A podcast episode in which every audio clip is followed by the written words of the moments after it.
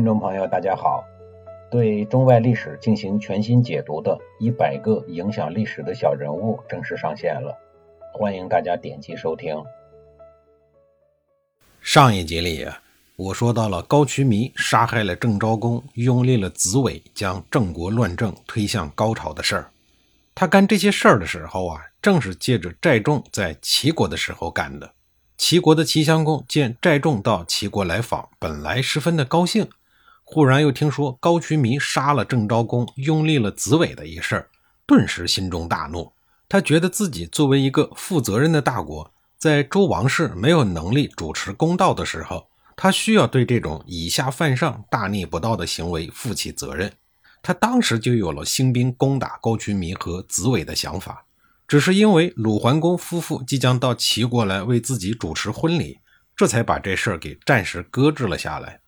迎娶了王姬之后，齐襄公就准备攻打高渠弥和子伟，但又顾虑出兵的话呢，不一定能够百分百的战胜对方。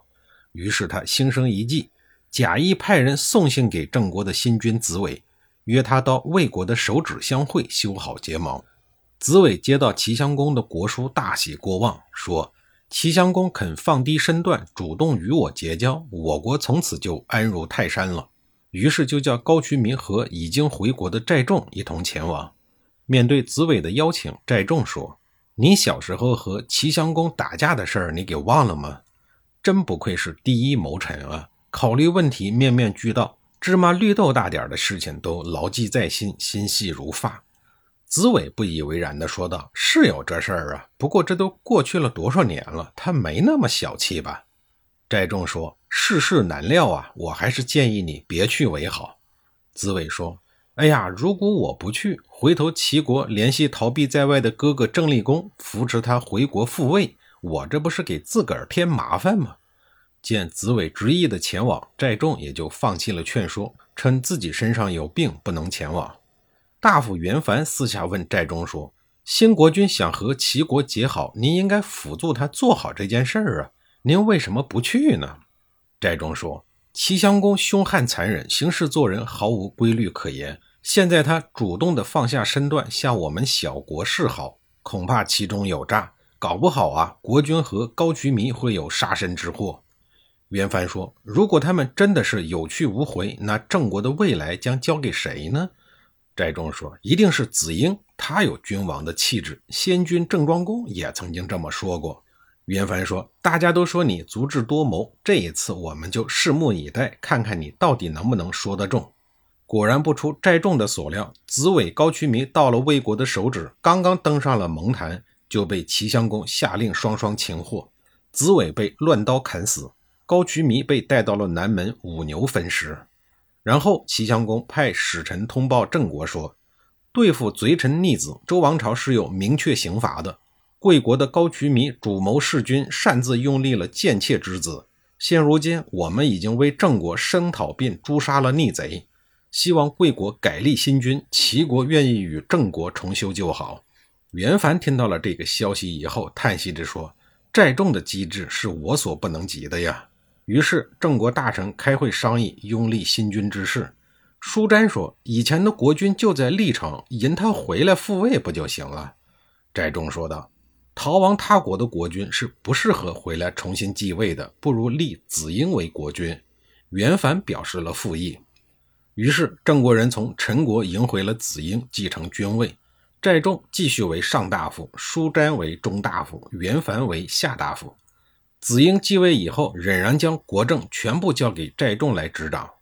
在子婴执政的期间，对外主动与齐国、陈国等缔结友好关系，对内体恤百姓，休养明息，整顿军备，使得郑国的国力慢慢又得到了恢复。而动乱了近十年的郑国，总算暂时得到了安定。公元前六八二年，春秋第一权臣郑国的五朝元老寨仲走到了生命的尽头。春秋时期能人辈出，为何单单把第一的头衔给了寨仲呢？除了寨仲本身扶持了五任君王的经历智慧如海之外，出场早、政治生命长久，也是寨众秒杀其他春秋名相的两大法宝，无人能够超越。寨众的一生以善出奇谋著称，他的谋略如果配上英明国君的领导，就能使国家强盛。比如在郑庄公期间，能使郑国在春秋初期称霸一方。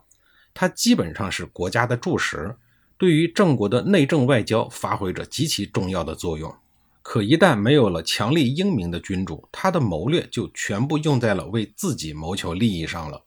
因此，寨众本质上不是一个社稷重臣，他是一个善于权变的谋臣。谋臣善谋，但是缺乏勇气和魄力，没有大臣该有的气节。在他的眼里，他的个人利益安危要大于国家的安危。他一生经历了郑国的五任国君，几乎成了铁打的营盘，而国君反而像那流水的兵。流水的国君的直接恶果就是郑国迅速的由强转衰。而郑国这些年来靠债众这个营盘，勉强维护着国家机器的平稳运行。维持着郑国的所谓强大，也维护着他个人的自身利益。因此，债众是一个名副其实的国之能臣，但这个人在对于国君的结义方面明显不足。为臣者不能力荐于君，不能全其气节，这些都是值得批判的。这个值得批判的人死了以后，郑国还在接着乱。那个在历城政治避难将近二十年的郑立公，这些年来一直的厉兵秣马。时时刻刻准备着反攻大陆。就在寨众死后的第二年，他见国内势危，便在意图削弱郑国国力的齐国的帮助下，决定杀回国内复位。公元前六八零年，郑立公率领大军开始反攻郑国，兵至国都附近的大陵，一举击败了郑国的军队，并俘虏了守卫大陵的将军傅霞。傅霞为求保命，对郑立公说：“现在国内是舒詹掌权。”也是您往日的好友。如果您放了我，我可以返回国内替您杀掉子婴，然后和舒詹配合在一起，帮助您回国再登君位。郑立公心想，如果能这样的话，还省得我再次的派大军强行攻城，倒也是一条妙计。于是他和傅霞盟誓以后，便把他给释放了。同年六月二十日，傅霞果然不负郑立公的期望，杀死了国君子婴和他的两个儿子。随后迎接郑立公回到了国都，看着兄弟子婴的尸体，郑立公感叹地说道：“先君的骨血，现如今只剩下寡人一个了，寡人能无悲乎？”郑立公命令人将子婴和他的儿子们厚葬，却说什么也不肯给已经在位十四年的弟弟上谥号，只是囫囵地称之为郑子婴。郑立公绝对算是一个政治怪才。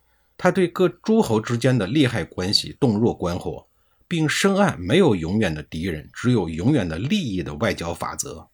他先是利用郑庄公意欲干涉郑国内政之心，使自己成功的上位；后来又借宋国所贿不止欲壑难填而与其决裂，不仅赢回了郑国人的心，而且还占据了道义上的高点。而且郑立公这个人很灵活，能屈能伸。只要对形势有利，敌人也可以变成朋友。宋国不是跟郑立公打过仗吗？郑立公跑到了历城以后，竟然又能够让宋国联合其他的诸侯攻打郑国，帮他复位。虽然结果是失败的，但也让郑国公室不敢对历城采取什么军事行动。而且宋国还分给了郑立公一些个兵马，帮助他守卫历城。正是有了这些家底，他才有了反攻的可能。再一次登上国君宝座的郑立公，下一步工作是什么呀？不用说，肯定是清算呀。他下一步的工作，我在下一集里再给您详细的讲述。